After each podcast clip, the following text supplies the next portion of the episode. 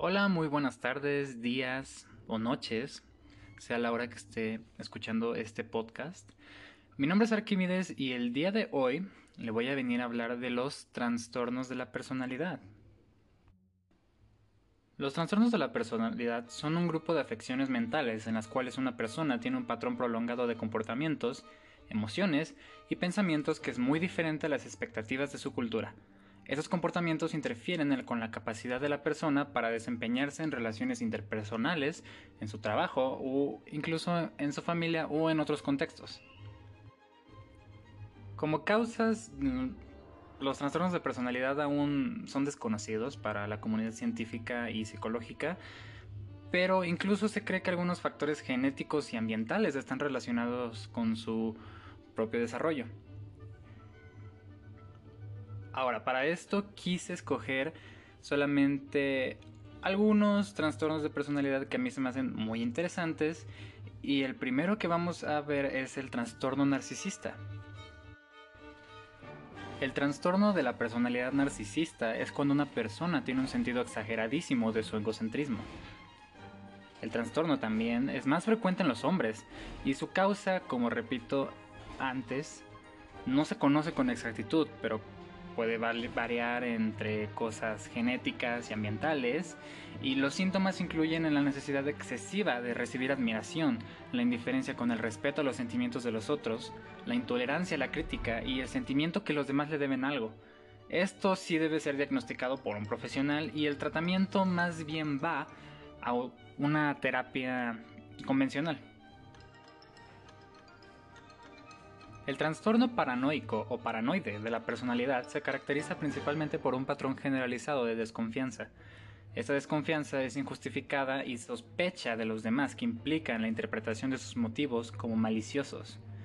Este diagnóstico se realiza por ciertos criterios clínicos y también el tratamiento se realiza con una terapia cognitiva conductual. Ahora, los pacientes con trastornos de personalidad paranoide desconfían de los demás y asumen que los demás tienen esa intención de perjudicarlos y engañarlos, incluso cuando tienen una justificación escasa o nula para estos sentimientos. Se estima que entre 2.3% y el 4.4% de la población general de Estados Unidos tiene trastorno de personalidad paranoide, y se piensa que es más común entre los hombres.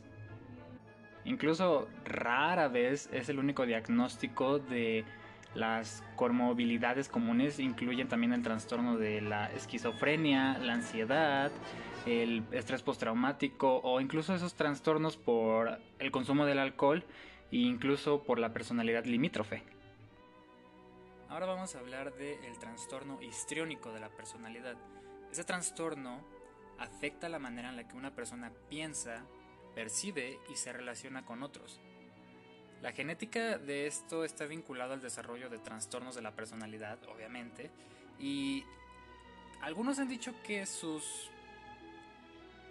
que sus desarrollos se hayan dado por una inestabilidad durante la niñez, eso incluso puede aumentar el riesgo. Una persona con trastorno de personalidad histriónica busca llamar la atención, habla dramáticamente y tiene opiniones marcadas. Tiene estados emocionales rápidamente cambiantes, pero no se debe de confundir con alguien bipolar. Cree que las relaciones personales son más íntimas de lo que realmente son y se deja influenciar y manipular muy fácil. Para algunos el tratamiento general... Ah, quiero que me disculpen por eso porque fue eh, mi vecino, perdón. Y estaba diciendo que el tratamiento generalmente consiste en terapia convencional. Ahora hablemos de la gente antisocial. El trastorno de la salud mental que se caracteriza por el desinterés hacia otras personas. Esto es la antisocialidad. Las personas con este trastorno pueden comenzar a mostrar síntomas desde la niñez, pero no puede ser diagnosticado hasta la adolescencia o incluso a una edad adulta.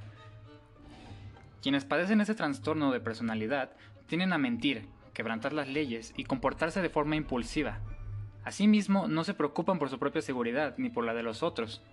Los síntomas, eso sí, pueden disminuir este, por, la, por la edad que la persona lleva y como vuelvo a decir, la causa de esto se desconoce.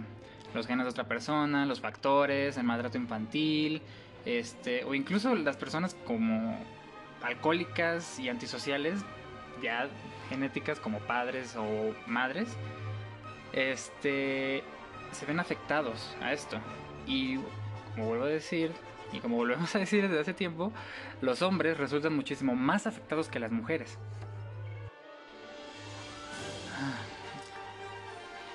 Ahora hablemos del trastorno limítrofe. Y ya para cerrar este tema. Este trastorno es caracterizado por estados de ánimos y comportamiento y relaciones demasiado inestables.